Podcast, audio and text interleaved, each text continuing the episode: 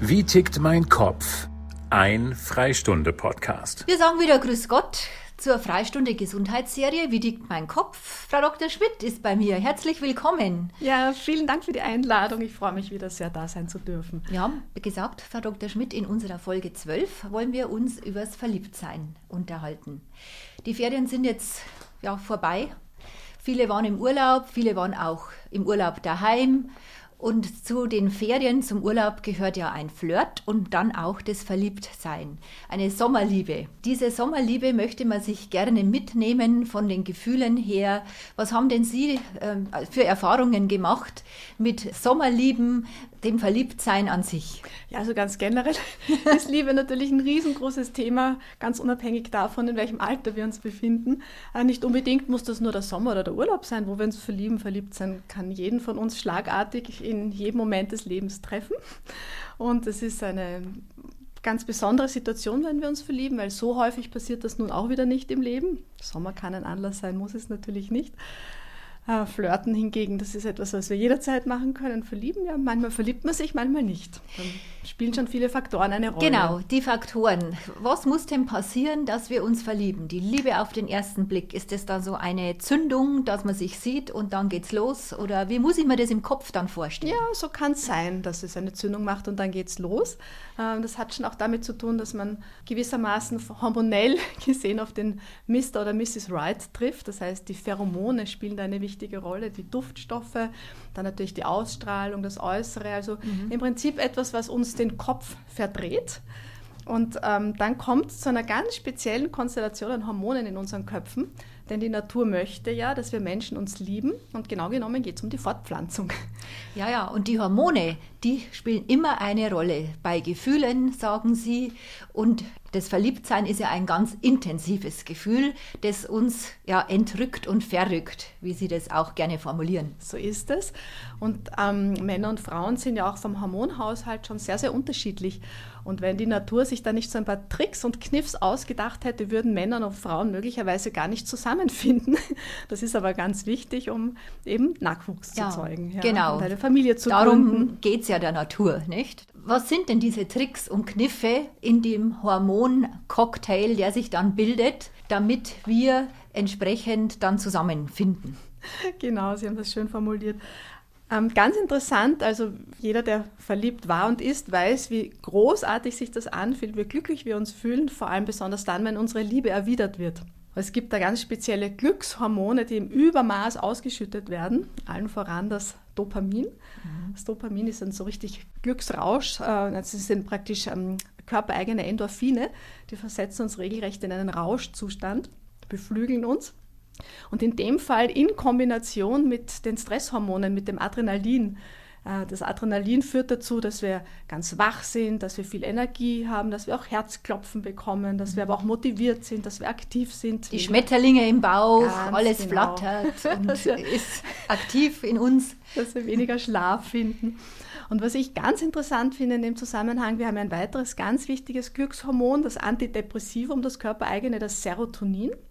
Und man sollte jetzt annehmen, dass beim Verliebtsein das Serotonin auch massiv ausgeschüttet wird, aber so ist das gar nicht, sondern Serotoninspiegel sinkt. Mhm. Oha, haben sich da die Wissenschaftler gedacht, warum ist denn das so?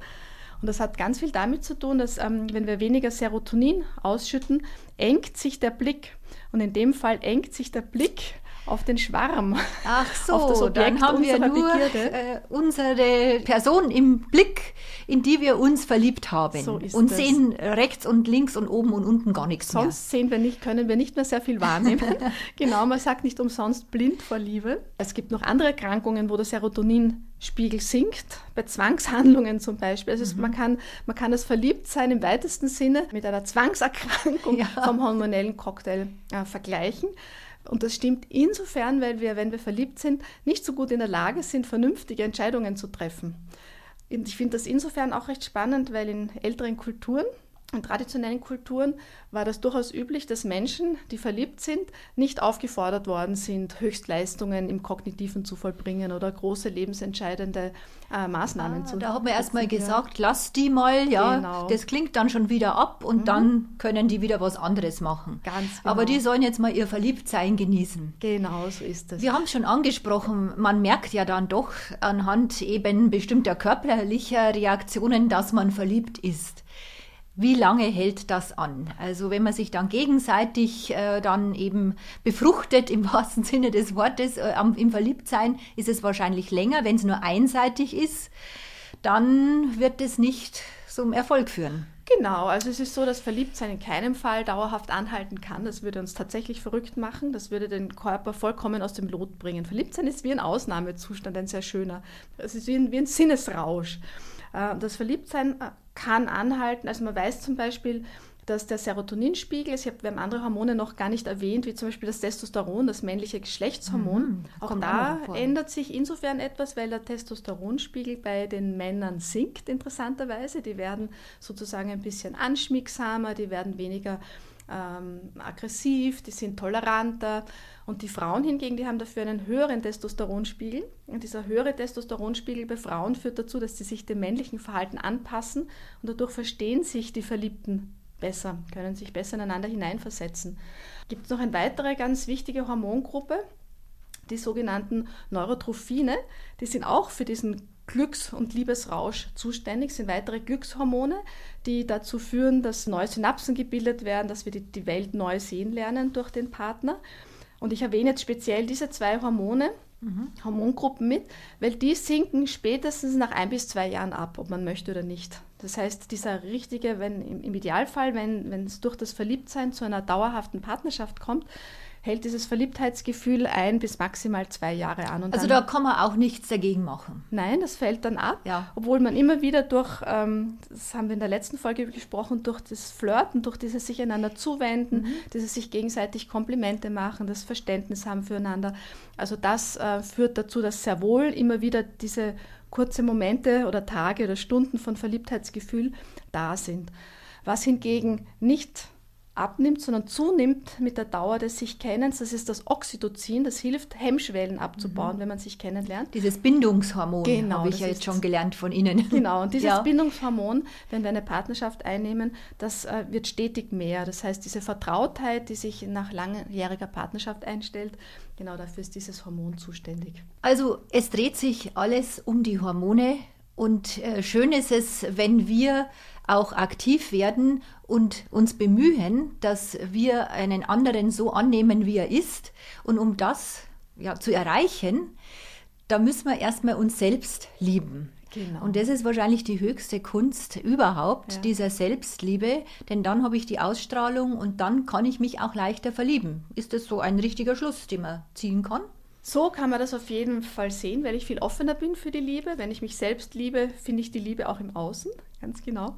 Und ich wollte noch einen kurzen äh, äh, Satz dazu sagen, wie lange das Verliebtsein anhält. Also wir haben gesagt, im positiven ja. Fall ein bis zwei Jahre ungefähr.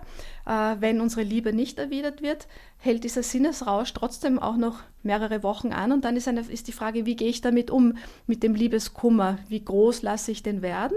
Oder wie kompetent kann ich damit mhm. umgehen? Und kann ich, das ist immer ein sehr, sehr guter Anlass, wenn die Liebe im Außen nicht erwidert ist, ist, wird, ist wichtig, dass wir bei uns selber schauen, wo kann ich noch mehr lernen, mich selbst zu mögen, wie ich bin. Weil je mehr ich mich selbst mag, desto höher ist die Wahrscheinlichkeit, dass meine Liebe im Außen auf fruchtbaren Boden fällt. Darüber noch mehr zu lernen, mich selbst zu mögen. Ja. Was tue ich da? Genau. Das wollen wir in der nächsten Folge besprechen. Und da freue ich mich schon drauf. Vielen Dank für heute. Wir sind verrückt, wir sind entrückt. Und ich hoffe, unsere Hörer sind auch etwas verliebt noch oder ganz verliebt noch im Rausch. Vielen Dank, Frau Dr. Schmidt. Bis zum nächsten Mal. Dankeschön. Wie tickt mein Kopf? Ein Freistunde-Podcast.